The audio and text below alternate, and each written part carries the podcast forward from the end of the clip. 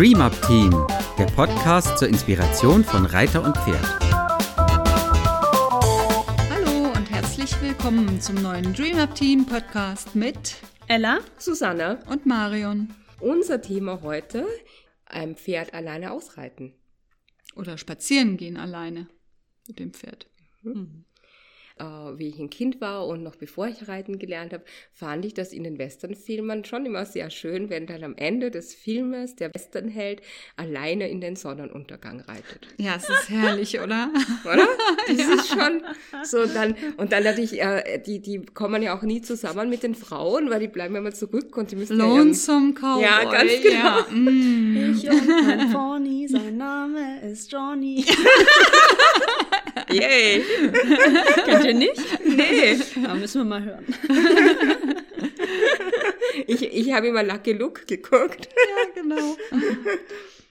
Also, na, das hat was ganz Reizvolles, dieses alleine mit dem Pferd in der Natur. Also ich finde, das hat was absolut Reizvolles. Ja, oh ja. Ich mag es auch selber sehr gerne und reite total gern mit meinem Pferd alleine durch den Wald.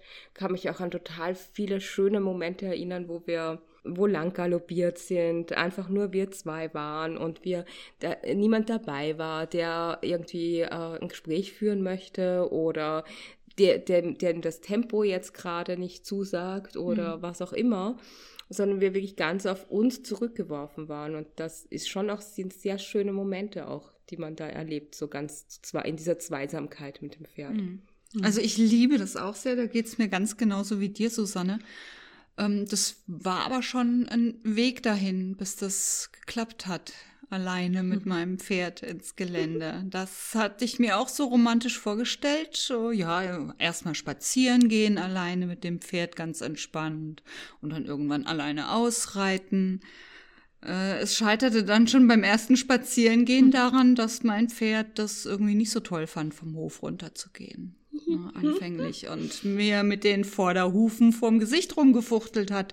Und ich dachte so, okay, jetzt gehe ich dann doch lieber wieder zurück.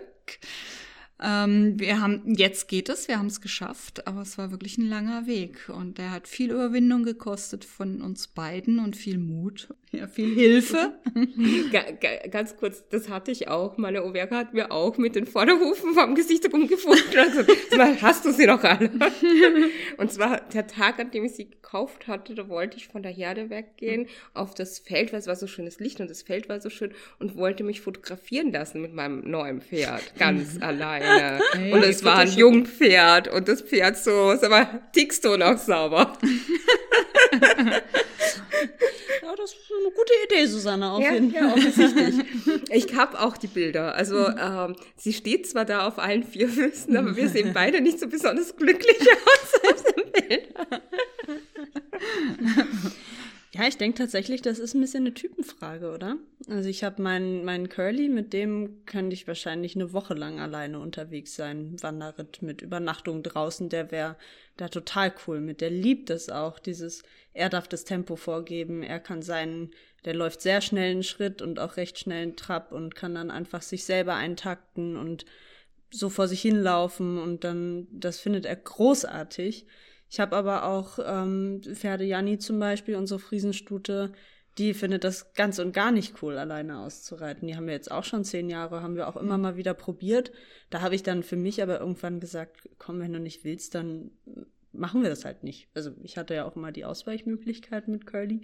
Mhm. Aber das war mir dann irgendwann die, also die hat's schon gemacht, aber mit so viel Körperspannung und so viel Nervosität drin, dass ich irgendwie dachte, so, da muss das dann sein.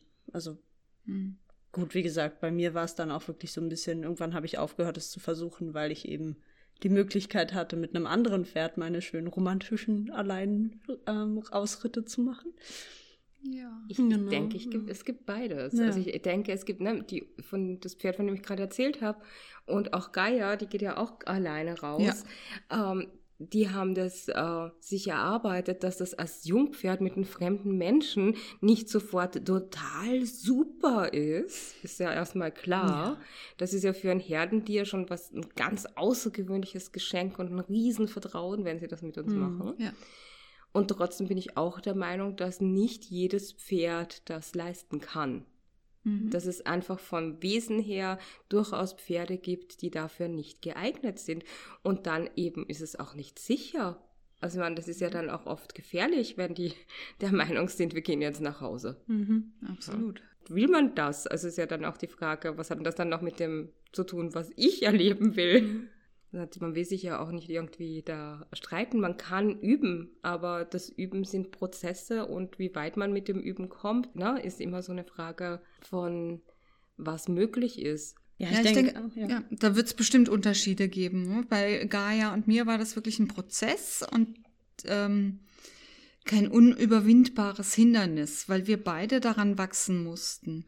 Aber ich kann mir sehr gut vorstellen, dass es Pferde gibt, für die ist es der blanke Horror, von der Herde weggehen zu müssen.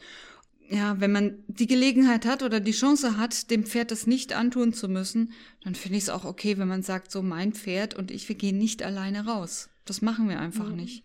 Ja, finde ich völlig in Ordnung. Mhm. Ich hatte auch schon eine Kundin, die hat sich ein äh, Handpferd gekauft. Mhm. Also wirklich ein Pony gekauft, das mhm. nur, das nicht geritten wird, das nur als Handpferd mitgeht. Und das hat funktioniert gut.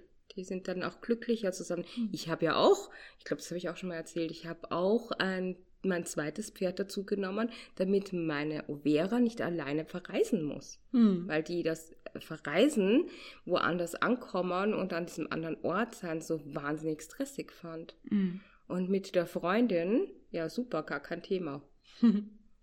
Wie übt ihr das? Also ich habe jetzt ja meine kleine ähm, dreijährige Stute in, inzwischen. Und da fange ich langsam an, dass wir, wir haben am Anfang mit vier Pferden, also da waren, da war die Herde noch zu viert. Da sind wir dann wirklich mit allen vier Pferden ähm, ausgeritten, beziehungsweise ich bin nebenher gelaufen, während die anderen geritten sind. Und ähm, so langsam, also wir sind jetzt schon zu dritt unterwegs gewesen. Da findet sie es aber zum Beispiel ganz unglaublich gruselig, wenn sie alleine hinten, also als letztes hinten läuft. Mhm. Vorne ist nicht ganz so schlimm, aber hinten findet sie im Moment noch absolut gruselig. Und dann, das kann man natürlich sehr einfach ähm, beheben, indem man sie in die Mitte setzt beim Ausritt. Aber wie, wie übt ihr sonst noch mit einem Pferd alleine auszureiten, spazieren mhm. zu gehen? Außer die Anzahl nach und nach zu verringern. Also mir begegnet das relativ oft, diese Frage, wie kann ich arbeiten, dass mein Pferd alleine mit mir rausgeht. Mhm. Und also äh, der, erstmal ist es immer einfacher, wenn man mit einer Gruppe anfängt. Wenn das nicht, wenn man jemanden hat, der mit einem übt, der ein Pferd dabei hat, ein Begleitpferd, ein erfahrenes, dass der kleineren, jüngeren, unerfahrenen Pferd sagt, die Welt ist sicher, guck dir das hier an.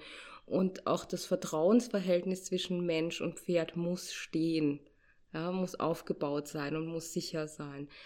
Und das sind so viele kleine Schritte. Also es gibt nicht diesen einen Trick, so mache ich das immer, sondern man muss gucken, wer ist das Pferd, was sind die Gegebenheiten, was können wir üben.